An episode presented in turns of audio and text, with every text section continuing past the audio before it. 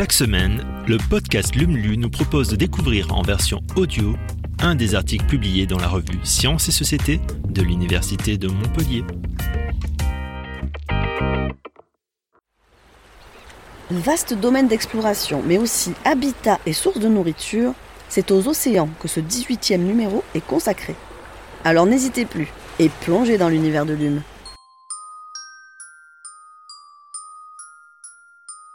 2000 ans sous les mers. Parce qu'il aimait la mer et les robots, Vincent Creuse a choisi la robotique sous-marine. Avec Arthur, il a conçu le premier robot au monde dédié à l'archéologie, capable de descendre à 2500 mètres de profondeur pour en remonter 2000 ans d'histoire. Portrait robot d'un chercheur ancré au LIRM pour mieux naviguer entre innovation et archéologie.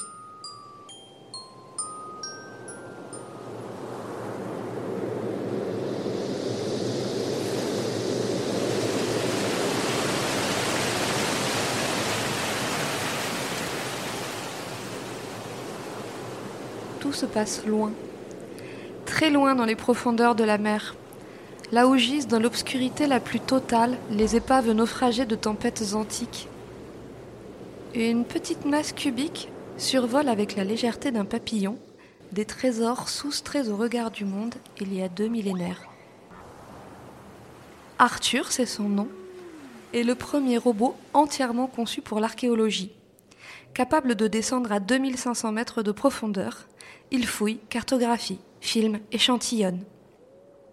Pour trouver son concepteur, remontons le câble qui le relie à l'Alfred Merlin, le navire du département des recherches archéologiques subaquatiques et sous-marines, le Drasme. Sur le pont, alors que seule la lune éclaire les flots, que les dauphins et les calamars glissent en silence autour du bateau, Vincent Creuse, chercheur en robotique au laboratoire d'informatique, de robotique et de microélectronique de Montpellier, peaufine les derniers réglages d'Arthur. Tout sera prêt au réveil des archéologues qui, en ce mois d'août 2022, participent à la campagne de l'UNESCO visant à explorer d'anciens vaisseaux échoués dans le canal de Sicile. Ce robot, voilà 9 ans qu'il y travaille avec Olivier Tempier, ingénieur au LIRM.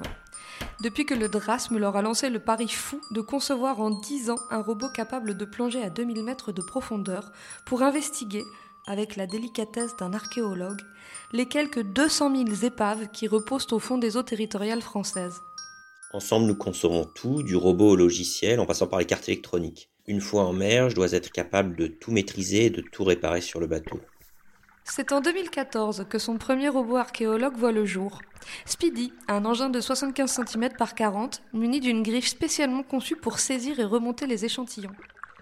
Quand les archéologues l'ont vu, ils étaient dubitatifs. Ils avaient imaginé un robot plus gros, avec un bras articulé, mais quand ils l'ont vu travailler, nous avons gagné leur confiance. Léger, facile à piloter, rapide, délicat, ce prototype est une réussite.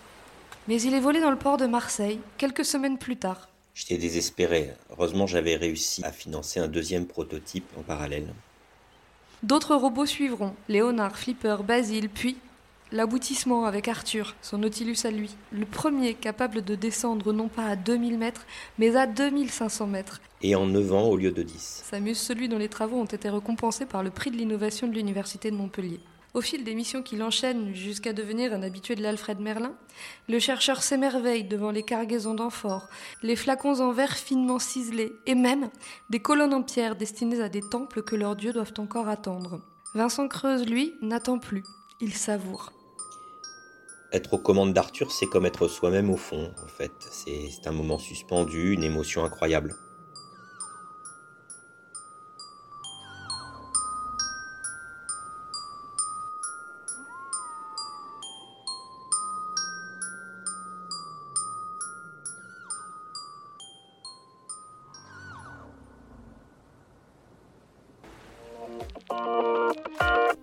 Merci d'avoir écouté ce nouvel épisode de Lumlu. Si vous le souhaitez, vous pouvez nous laisser un avis sur Apple Podcast ou sur Spotify. Et vous pouvez aussi le partager autour de vous. À la semaine prochaine pour un nouvel épisode.